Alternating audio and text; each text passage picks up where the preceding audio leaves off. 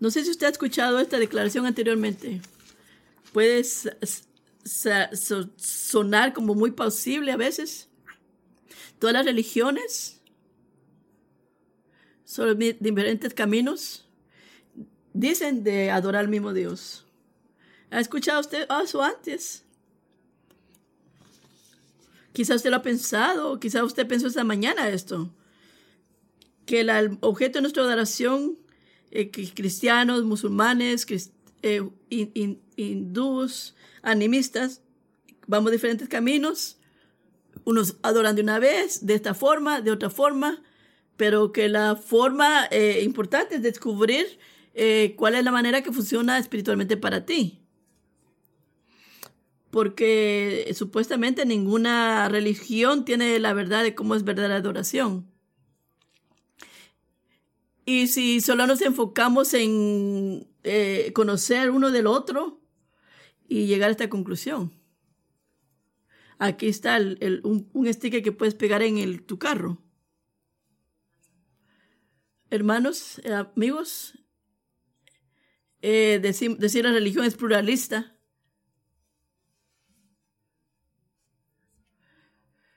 Pero hay un problema serio en esa forma de pensar. Y déjame mencionarte un par de ellos. Primero, mientras preparamos a entrar en esto, está el problema de la contradicción.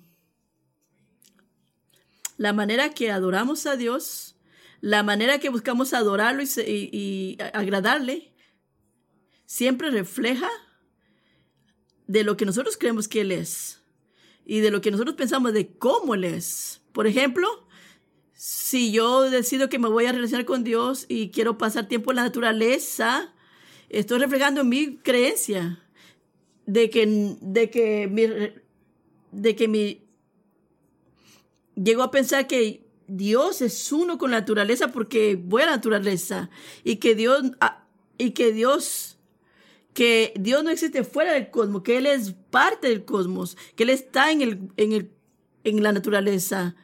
Y lo que yo creo eh, muestra lo que yo creo de Dios. Es, es una esencia de la naturaleza y eso es lo que yo creo. Es otro ejemplo. Y que, va, que si me quiero eh, relacionar con Dios y decido que quiero matar a todos sus enemigos como una eh, respuesta del juicio de Dios. ¿Qué, qué tal si yo decido, quiero juzgar y, pensar que esa es la manera de orar y pensar que así es que es Dios? Y, no estoy diciendo Dios aquí, ya no estoy diciendo que Dios es uno que está entre la naturaleza y el cosmos, sino que es un Dios que infringe dolor y juicio sobre la humanidad. Y también podría decir que me puedo relacionar así. Pero ¿qué tal si me relaciono con Dios de esta forma, al ser un buen eh, vecino. No te preocupes, no vayas a la iglesia, eso no importa, no, tiene, solo, solo preocúpate Jesús. Solo ama a Dios, Dios es todo lo que importa. Haz lo mejor y todo te va a salir bien. ¿Qué, ¿Qué, tal si yo me animo a, a, que quiero adorar a Dios de esta forma? ¿Qué es lo que estoy haciendo? ¿Estoy reflejando lo que creo? que, Dios realmente no juzga a nadie. Eso es lo que estoy diciendo. Eh, quizás algunos chicos malos que están en la lista de los malos, como por ejemplo Hitler, eh, pero para mucha gente, ¿será que es un abuelito que, que contesta y dice los hombres siempre serán hombres? Podrías seguir por acá, pero ¿cuál es el problema serio? Pero el problema está que Dios, Dios no puede hacer ese montón de maneras en que adorar. Y Él es quien es. Porque todas estas formas contradicen completamente quién es Dios. Tú puedes decir todas religiones adoran a Dios de diferentes formas y lo hacen de esa forma. Pero la manera que adoramos muchas veces reflejan exactamente lo que nosotros creemos de quién realmente Dios es. Así que pluralismo, que suena muy bonito, pero, pero cuando lo, lo presionas, lo que es el, salen las verdades cuando tú lo presionas. Otro problema.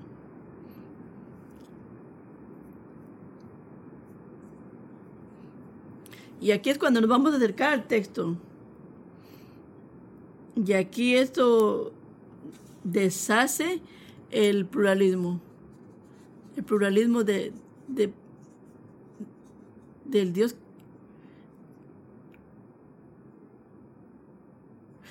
que el Dios que nosotros adoramos, Él no ha dejado a nuestra selección que nosotros pensemos cómo es Él o cómo lo queremos adorar o cómo vamos a adorarlo. Él ha revelado a nosotros a través de su palabra. Y a través de su palabra en Deuteronomio, incluyéndolo, Él nos deja con claridad y lo dice con toda claridad en este capítulo. Él solamente es adorado de la manera que lo pide y la manera que Él mismo hace posible para adorarlo. Él solamente puede ser adorado en la manera que Él requiere y que Él mismo lo hace a propósito. Deuteronomios eh, dice, no adorarás a Dios de esta forma, no vas a adorar como estamos haciendo y que todos están haciendo de acuerdo a lo que querían correcto en sus ojos, sino que el lugar que el Señor escoja, allí, allí tú debes de ofrecer tus sacrificios, allí, allí tú debes de hacer todo lo que yo te mando. Esa frase el lugar que el Señor tú escoja. Se menciona, ese, ese dice, la lugar que el Señor escoja, seis veces se menciona. Seis veces en este texto.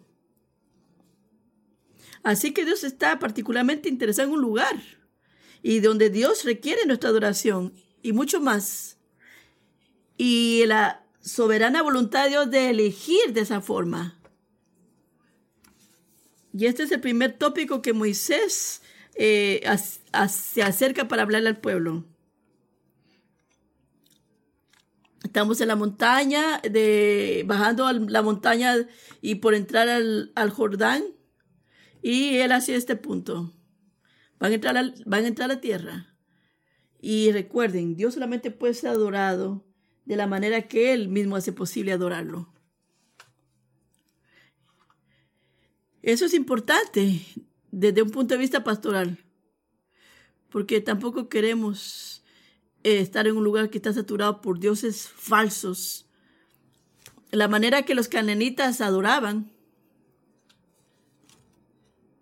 tenían tantos cosas que adoraban que, que tenían en común tantas.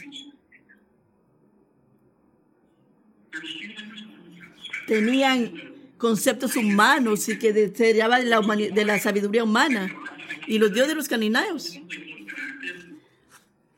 Alguien está con el teléfono abierto, por favor póngalo en mudo. Pero de esa forma no iba a ser con el pueblo y el Dios de Israel.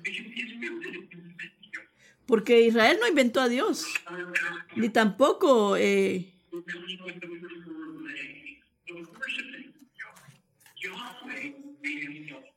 Por favor, chequen sus teléfonos. ¿Alguien tiene el, micrófono abierto? Dios habló. Ellos no hablaban, estos dioses no hablaban. Pero, pero el Dios de Israel habla. Porque Él es el Dios viviente. Así como entonces esta mañana, como cada pastor fiel de esta mañana, Moisés comienza no comienza con sus pensamientos, sino comienza hablando de Dios. Comienza con la palabra de Dios. Comienza con la palabra de Dios. ¿Qué es lo que Dios nos habla de, Él en el capítulo 1, verso 1? Estos son los estatutos y decretos que ustedes cuidarán y pondrán que Dios les ha dado.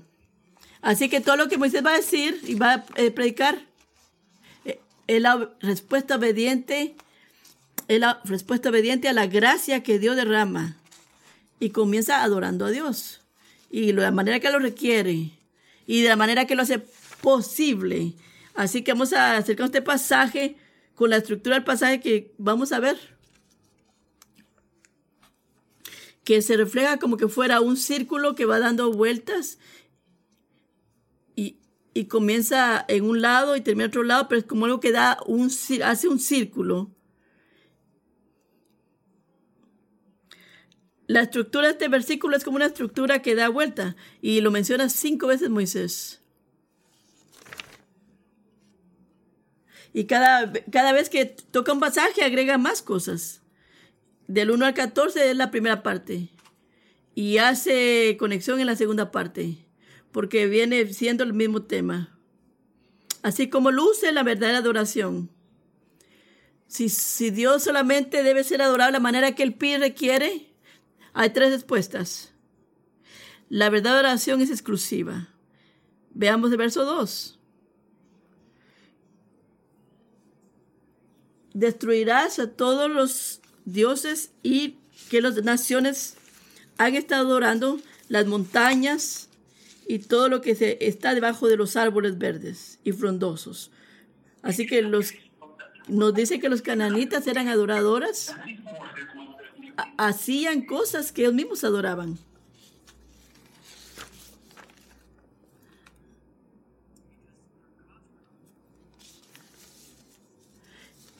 Porque la, eran cosas que ellos mismos creaban.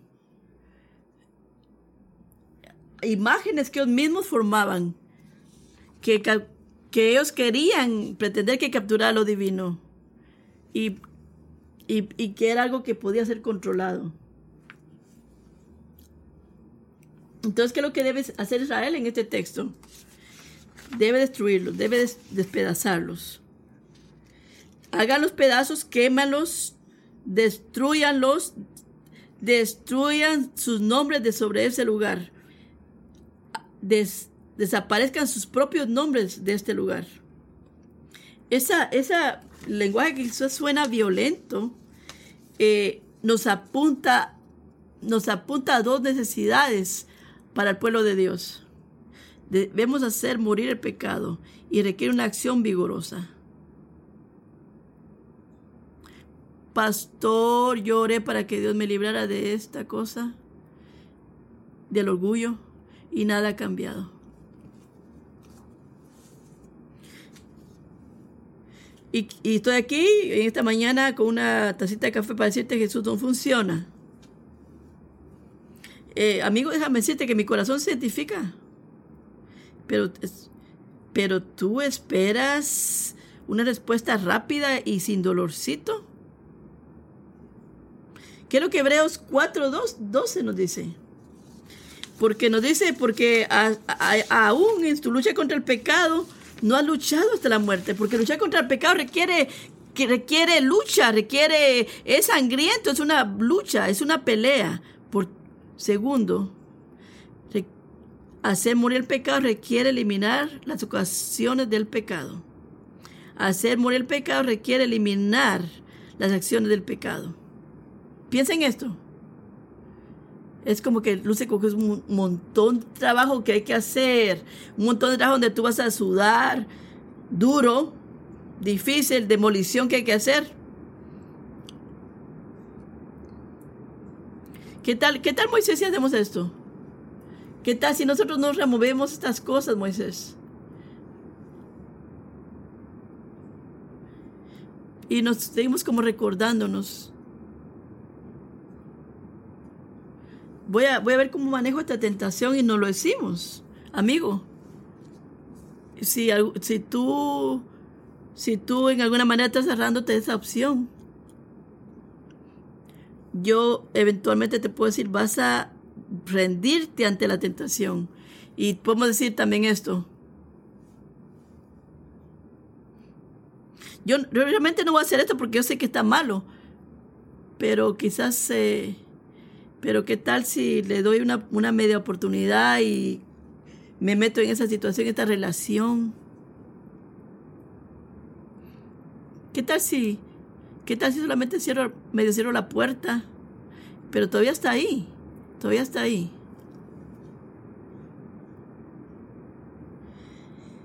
Eso poco a poco, amigo, amiga, te va a ir alejando al del Señor. Y aquí la preocupación mayor de Moisés en el capítulo 12 dice, dice verso 4, dice Israel, Israel, el preocupación es esto, que eh, pueden caer en el sincretismo, porque adorar a, a, a, dioses paganos, dioses falsos, estamos adorando a, a Jehová, pero también tenemos otras necesidades. Estamos haciendo una manera que es aceptable en mi cultura, en una manera que la hacen los cananitas, que es aceptable. Y la habilidad de, de poder adorar a Dios bajo un árbol. Uy, esto está súper espectacular, bajo un árbol. Eh, pastor, ¿será que amar a Jesús no es suficiente? ¿Por qué es que debo de hacer una manera en particular, de esta forma, de aquella forma? Veamos el, el verso 4, 12, 4. No actuarás con el Señor de esta forma. ¿Qué forma? ¿De qué forma estamos hablando? Bueno, de una forma que es consistente con, con supuesta supuesta sabiduría y entendimiento humano, en lugar de seguir los indicativos que Dios nos da en su palabra.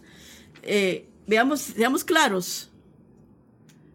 Esa tentación no te ha llevado a ningún lado. Todavía estamos dándole vuelta. ¿A, ¿A qué suena? Yo sé que amar a Dios significa amar a mi familia. Así que, pero tengo un montón de actividades que me evitan que me pueda congregar los, los sábados. O sea que hay un problema ahí actividad, actividad con las familias que te previenen de estar con la iglesia, hay un problema serio. Porque estás tratando de adorar a Dios de una manera diferente de lo que Él pide. Hebreos 10 dice, no tomen en, poco el congregarse como lo hacen las personas que no son creyentes. No estás no estás amando a Dios si tú no estás guiando a tu familia en camino a la iglesia. Dios nos dice cómo debemos de orarlo. Y Hebreos 10 lo dice. Tenemos la iglesia local. Un ejemplo que les voy a dar. Pastor, encontré a un consejero que dice que es cristiano. No es la iglesia, pero dice que es creyente. Así que yo, no tengo problema con consejeros. Pero encontré a uno que es creyente, que, que adoran a Dios. Y así que yo pienso que cualquier cosa que me digan que yo hago va a estar bien. Y, y realmente me dijeron esta semana, me dijo que, me dijo, debes dejar a tu esposa, a tu pareja, porque no está encontrando mis necesidades emocionales de la manera que, yo quiero. Y eso, eso no tan rápido, amigo. No, no. Yo no creo que amen a Jesús. Tenemos que probar eso que te están diciendo. Tenemos que ir a las escrituras y decir, ¿a quién estás adorando? Pero ¿cómo es que se adora? Eh, ¿Tiene sentido lo que estoy diciendo? ¿A quién estamos animando a que adore? Pero tenemos que, tenemos que probar también a quién estamos animando, cómo es que lo van a hacer cómo pensar, que te dicen cómo de decir, pensar, hacer. Y si no está consistente con lo que Dios dice, pide y requiere en su palabra, entonces tú no estás adorando a Dios. No importa cuántas maneras tú trates. Estás adorando a un Dios mismo que tú hiciste, que un Dios que se contenta con lo que tú quieras hacer y que tú crees que va a hacer que tus problemas desaparezcan. Y déjame decirte, sin lugar a duda, ese no es el Dios de la Biblia. Porque la verdadera acción es exclusiva. Y lo que esto significa es no tener otro Dios delante de Dios. Chequéalo, incluyendo incluyendo las revelaciones que tú crees de Dios, pero que no tienen nada que ver con Dios y que te dicen, ayuda, eh, ahí está Buda, adóralo. Yo me preocupo de esto, que escuchemos voces, de todas voces que nos hablan por todos lados y que nos dicen, yo amo a Jesús. Pero, pero que nos están animando a que adoremos a Dios, adóralo de esta forma y debemos de probarlos con lo que Dios dice de cómo es que debemos de adorarlo a Él. Hace sentido, ten cuidado con eso, porque la adoración es exclusiva. Segundo, la verdadera adoración es centrada en Jesucristo. Veamos el verso 5. Si, Si el verso 4 es quítate, el verso 5 es ponte. Buscarás al Señor en el lugar que el Señor tu Dios escoja y donde Él quiso poner su nombre para hacerlo su habitación. Ahí adorarás y ahí traes tus sacrificios y tus diezmos, tus contribuciones. ¿Cuál es la pregunta? ¿A dónde debemos de ir para encontrarnos con Dios? ¿En dónde encontramos a Dios? ¿Será que lo alcanzamos tocando buenas obras o haciendo una vida moral buena o experiencias o porque la música está muy buena el día domingo y, los, y nos llevan a la presencia de Dios y lo encontramos cuando estamos en una playa sentado y que el viento nos da? ¿O cuando estamos en una comunidad cristiana o conferencias? ¿Será que lo encontramos? Adquiriendo todo un montón de conocimiento quizás que te gusta involucrarte en acciones de servicio. Y, y,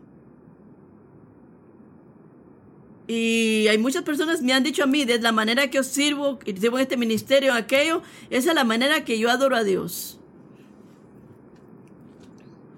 Porque esa es la manera que yo adoro a Dios, no te metas en eso.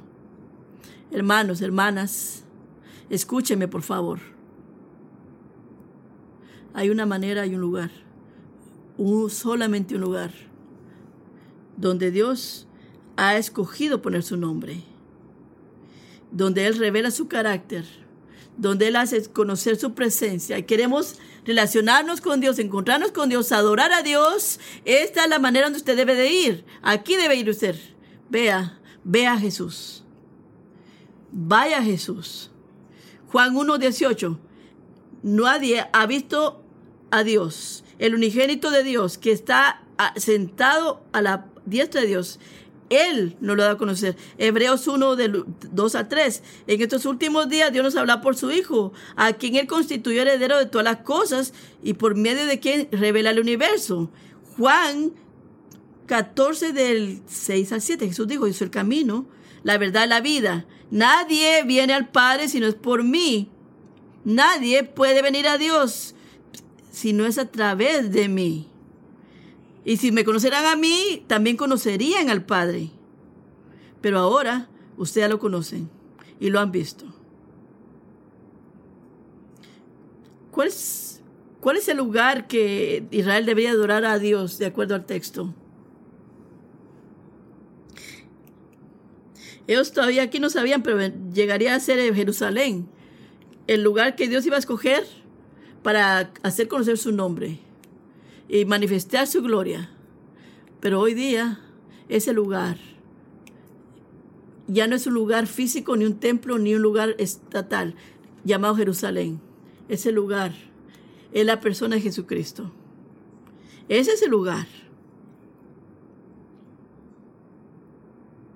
Si tú quieres conocer a Dios, si tú quieres ver a Dios, quieres escuchar a Dios, debes conocer, ver y escuchar a Jesús. Él es el lugar. ¿Quieres encontrarte con Dios? Ven a Jesús. Si quieres agradar a Dios, ven, ven y adora a Jesús. No podemos coger una manera diferente de cómo queremos acercarnos a Dios. Él escogió la manera a Jesucristo y nos invita a que nosotros vengamos y nos encontremos con Él. ¿Y qué es lo que Jesús ha hecho para traerte al Padre? No pasemos por eso, eso. No lo pasemos por alto. Él murió por ti, por tus pecados, para que Dios en su justicia pueda perdonarte. Y Él obedeció en tu lugar. obediencia perfecta para que Dios pudiera pensar y verte a ti como justo. Así que acercándonos a Dios requiere la ausencia de pecado, que es la que nos separa de Él y, y la presencia de justicia, donde Dios nos acepta y nos dice bienvenido. Y chequeate estos. Solamente Jesús puede ofrecernos estas dos cosas. Estas dos cosas. Solamente Jesús puede restaurar la relación tuya con Dios. Solamente, solamente Cristo puede hacer que tú seas bienvenido delante del Padre. No hay otra manera. No hay otra manera, punto. No hay otra manera de orar a Dios sino que es a través de la fe en Jesucristo. Y la fundación de la verdadera oración no es trabajo, eh, servicio, finanzas, eh, saber todas las doctrinas correctas y tampoco una manera eh, especial que tú quieres servir ministerialmente.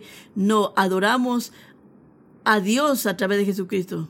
Así que si tú no estás adorando a Jesús, si tú no lo estás haciendo, no lo estás, no estás adorando a Dios, no estás adorando a Dios. Si tú no estás adorando a Cristo, no estás adorando al que Dios dio y al que Dios proveó.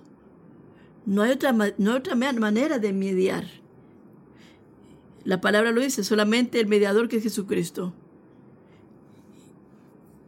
Y Dios no solamente provee un lugar y una manera para Israel, sino que también trae, trae a, su pueblo a un lugar. Y por eso que Moisés dice, deben de adorar a Dios de la manera que lo requiere. Y dice aquí, eh, porque todos hacían lo que bien les parecía bien delante de sus ojos. Porque todavía no has venido al lugar, al lugar de descanso, el lugar que Dios te da para un descanso. ¿No les parece esto interesante? Porque es que todavía no estás adorando a Dios de la manera que Él requiere. Y Moisés podría decir, porque Moisés podría decir, ustedes son un montón de rebeldes. Pero puede ser que sea verdad también. Pero él apunta algo más grande que eso.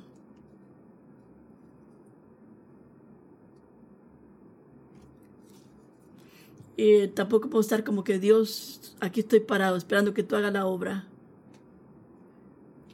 Dios tiene que tenernos a su lugar.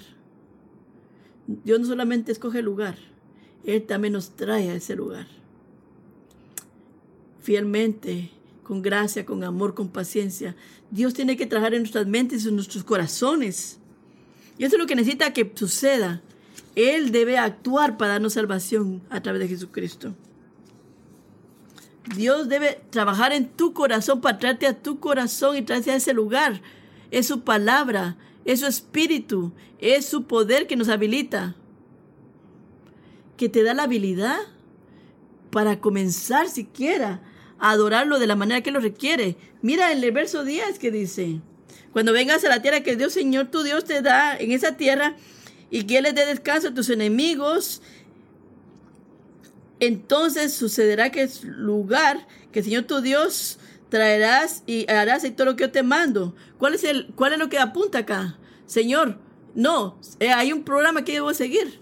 No, es su diseño, es un trabajo soberano que Dios hace. Hermanos, y esa necesidad y dependencia no ha cambiado para nada. Dios, quien provee un lugar para adorarlo, también nos provee a Jesús. Es fiel. Es fiel para llevar a aquellos que, quieren abrir los ojos para que vean a Jesús y vean su gloria de Dios en, en el rostro de Jesús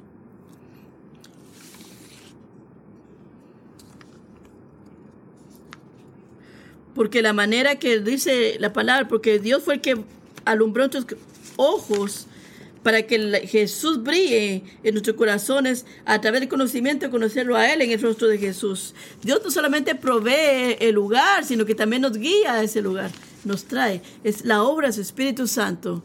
Así que agarra ánimo, anímate. Yo debo venir aquí ahora. Es verdad, sí. Pero también estamos totalmente dependientes de, Él, que Él nos va a llevar a ese lugar. Verdadera oración, hermanos, es el lugar de Dios. Está centrada en Cristo. Y Él hace un camino a través de llevarnos y dirigirnos a Jesús. Y la última parte es, la verdadera adoración es sacrificial. Piensa en esto ahora. Dios requería mucho de Israel. más que solamente llegar a un lugar y que él había dicho para adorar. Solo asegúrate, o como así, ven, ven que vamos a hacer cuando lleguemos ahí. No te preocupes, ya averigua, averigua, mira qué haces. Solo asegúrate de llegar ahí. Y, no, no. Ve, ve, ve, sí, debe de llegar a ese lugar. Pero en ese lugar adórame de esta forma. Requiere Dios, y él dice, hazlo de esta forma, trae sacrificios. Veamos el verso 6. Ahí, ahí en el lugar de Dios, debes traer tus ofrendas y tus sacrificios y tus ofrendas, contribuciones, las presentarás, las ofrendas, los granos. No es, exhaustivo, pero entienden la idea. Ofrendas, sacrificios. Y la misma instrucción se da la misma instrucción se da en el 11, en el 12, en el 13, en el 26. La misma instrucción. Moisés, ¿por qué te molestas en hacer tanta repetición? El lugar y una, una, una y otra vez, y una y otra vez. Porque Él quiere apuntar a algo, que quiere llevarnos a un punto. Verdadera oración requiere sacrificio. Verdadera adoración requiere sacrificio. Y esto es verdad hoy día también, el lugar que Dios escogió, el lugar que Él puso apartado, donde Israel confiadamente podía llegar y, relacionarse con Dios, también es un lugar de sacrificio, por dos razones, hermanos. Primero, porque sacrificio requería un sacrificio.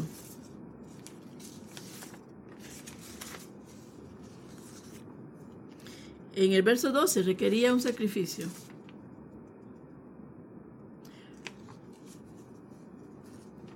Porque ver a un animal que estaba siendo consumido completamente por el fuego, por el fuego, hermano.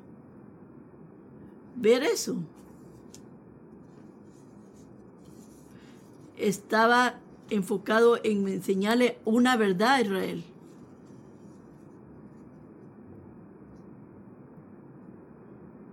¿Por qué necesitaban recordar eso?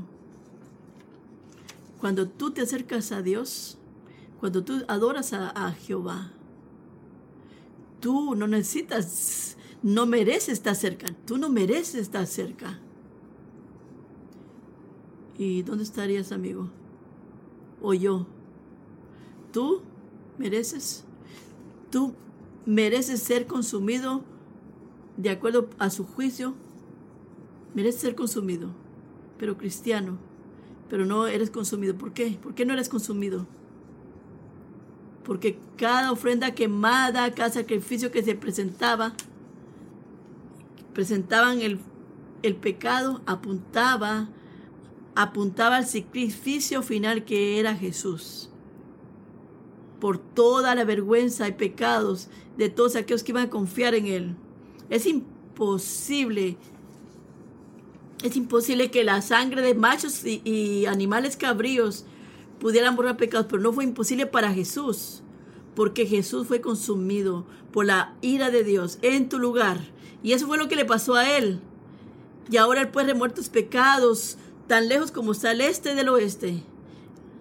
Escucha eso. Sin el Evangelio, sin el Evangelio no tendríamos oración, no habría no habría adoración, porque sin un sacrificio perfecto, que solamente había separación, habría separación, distancia de un Dios santo.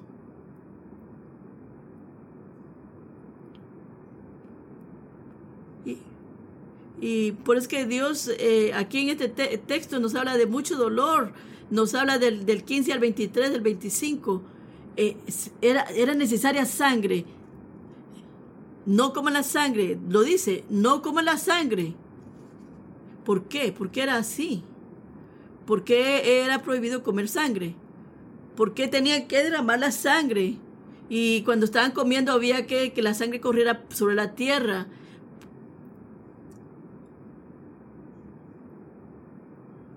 Cuando un animal era reservado para ofrecer un sacrificio, ¿por qué era que la sangre había que hacer que corriera por la tierra? Veamos el verso 23. Porque la sangre representa vida. Porque la sangre está en la, la vida está en la sangre. Incluyendo las sangres animales. Toda la vida, todo, todo, animales y, no, y humanos, es un regalo de Dios y no debe ser usado fuera del propósito de Dios. La vida no es una comodidad, una comunidad que podemos explotarla como se nos da la gana. Es un regalo. Es un regalo que debemos de cuidar con mayordomía. Y aquí todos los que son carnívoros, que les gusta la carnita, aquí en este cuarto pueden decir amén conmigo. Porque era, porque era que había que derramar la sangre. Porque había que comer esa carne. Y era una manera de decir, Señor, la, este animal que, que, le quité la vida, eh, tú lo hiciste, pero tú da la vida. Gracias, gracias. Y no podemos venir así con, con de una manera, eh, decir, ah, yo puedo usar esto como quiera, mira animalito, yo voy a hacer lo que quiera contigo. O mientras, mientras un animal moría, era una manera que Dios veamos, veíamos la manera que Dios proveía y apuntaba también a la sangre del altar. Y era una manera de decir, Señor, gracias, gracias porque este animal ha muerto y porque él murió. Yo no tengo que morir porque tú proviste un sacrificio yo puedo venir a tu presencia, bienvenido, y puedo entrar. ¿Y cómo era que ellos trataban la sangre? Porque eh, a través de hacer eso, derramar la sangre, él quería que se marcara en la mente de ellos la importancia de la sangre, la, la sangre que iba a ser derramada, la sangre que no podía, donde estaba la vida. Porque sin derramamiento de sangre no hay perdón de pecados. Así que verdadera oración requiere sacrificio, pero también es un lugar de sacrificio en el sentido de consagrarnos, en un sentido de consagrarnos a Él.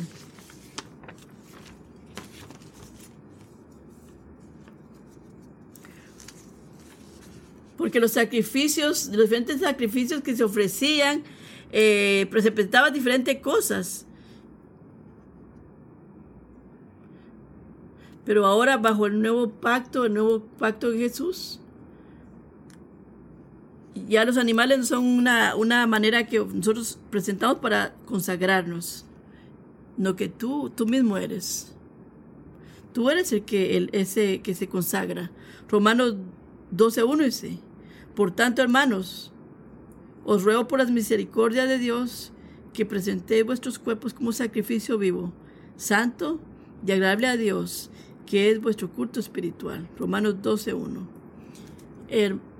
hermano cristiano, ¿tú piensas que tú puedes hacer, verte como un sacrificio para Dios de consagración? Y tú no, tú no puedes hacer, no, yo puedo hacer esto, puedo hacer aquello. Quizás este sea el punto más importante que tengas que escuchar, decirme a mí esta noche. Verdad oración no se trata de la música. No, la, no, sobre, la música. Tampoco la música comienza a las 10 de la mañana cada domingo. La verdadera adoración es, consagrar tu vida de hacer grande a Jesús. Es consagrar tu vida de hacer grande a Jesús. Adorar a, adorar a Dios es, Él es conocido, Él es grande, que nos atrae, que anima todas las cosas, que lo podemos sentir en todo lo que hacemos. ¿Estamos viviendo para nosotros o estás viviendo para Dios?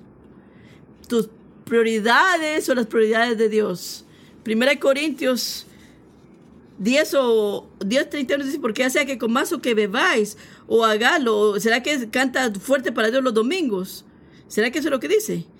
Todo lo que hagas, hazlo para la gloria de Dios. Vive como un sacrificio vivo. Sí, pero Jesús proveyó el, el sacrificio necesario que nos puede llevar con confidencia a acercarnos a Dios. Pero ese sacrificio, esa necesidad, ese poder nos, nos atrae para que gozosamente podamos consagrarnos, porque así luce la fe en Jesús. Eso es lo que la verdadera oración requiere. Nos volvemos sacrificios vivos con una obediencia en, en todas las áreas de nuestra vida. Casi que estoy seguro que muchos de ustedes dirán aquí 95%, totalmente estoy de acuerdo con ti, me gusta lo que dices, estoy de acuerdo con tu doctrina. Pero ese no es el foco, esa no es la, la, la meta de Dios. Mucha gente dicen con sus bocas. Yo puedo decir esto con mi boca. Yo adoro a Dios, yo lo puedo decir. Yo también amo a Jesús. Dime algo nuevo.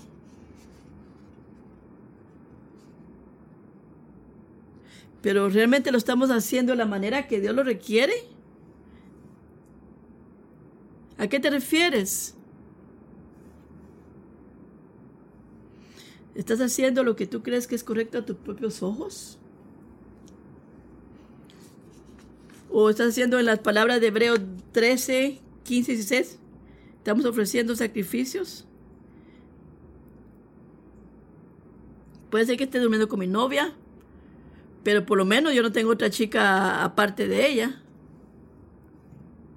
Quizás no leo la Biblia, pero por lo menos no estoy viendo porno tampoco.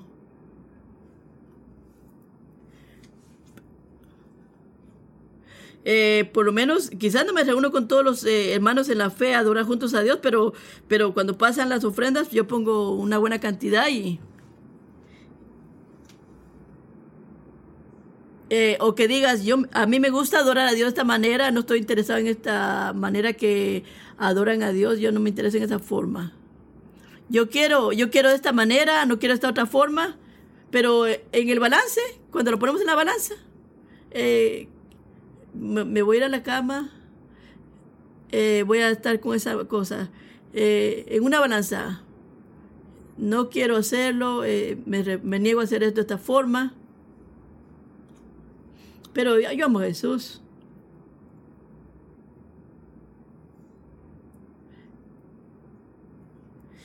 Y, hacemos eso como que esta es la manera moderna de ser creyente. No estamos diciendo que, niego la fe, sino que solamente eh, estoy expresándome de mi forma cultural de cómo yo veo a Jesús. Eh, pero créeme, Mateo, yo, yo, yo sí realmente amo a Jesús. Amigo, escúchame por favor.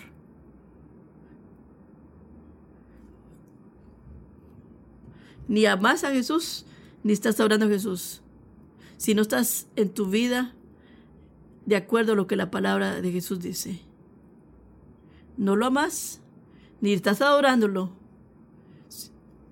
Si tu vida no está siendo gobernada por la palabra de Jesús, porque no podemos negociar los términos de la manera que podemos adorar.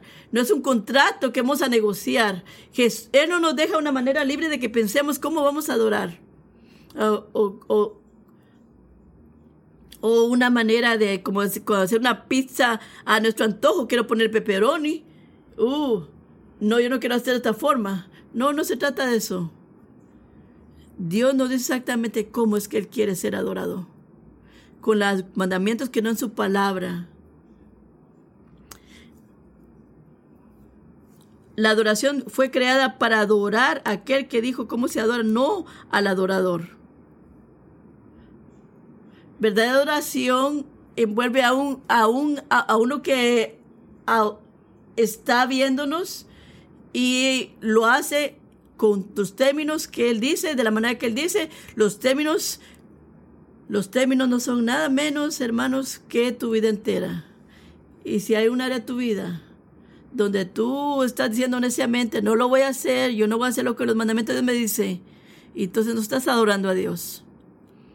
No importa cuántas cositas estás haciendo, si todavía estás negándote a hacer la cosa que estás haciendo, y que las ves como bien delante de tus ojos, tú estás diciendo, yo aquí soy el que manda, yo soy el mandón. No lo estás adorando. Debemos adorarlo en la manera que Él requiere y de la manera que Él mismo hace posible. Porque la adoración es exclusiva. Está centrada en Cristo y es sacrificial.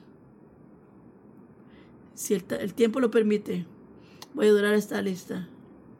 Vamos a hablar, yo creo que quizás vamos a estudiar más este, este texto. Eh, si usted se da cuenta cómo, cómo aún los grupos marginados de Israel venían y adoraban juntos, también adoración es, es gozosa. Y, y hay un mandato, dice, gózate delante del Señor, regózate para que coma delante del Señor tu Dios. Come delante de Dios. Come carne. De veras, de veras. Sí, sí, ¿por qué? Porque esa es una manera que Dios quiere decirte, yo quiero satisfacer tu vida. quiero satisfacer su bendición, que se complace en bendecirte. Cuando Dios requiere adoración, no, no es un, como un, un, trip, un viaje que nos va a dar eh, de, placer, sino que Él está tras tu corazón. Él quiere tu corazón. Él, él bendice a Israel, a tu pueblo. Coman, coman. Coman para mí. Eh, disfruten mi presencia. Adórenme, pero adórenme de esta forma, no de aquella forma. Por tu propio bien. Veamos el verso 28, el último. Vean de hacer las cosas que yo les mando. Vean las cosas que yo les mando para que yo pueda estar con ustedes y sus hijos, para que hagamos lo que es bueno y correcto delante de los ojos de Dios. Sean cuidadosos. Exclusividad. Adoración exclusiva. Adoración centrada en Cristo.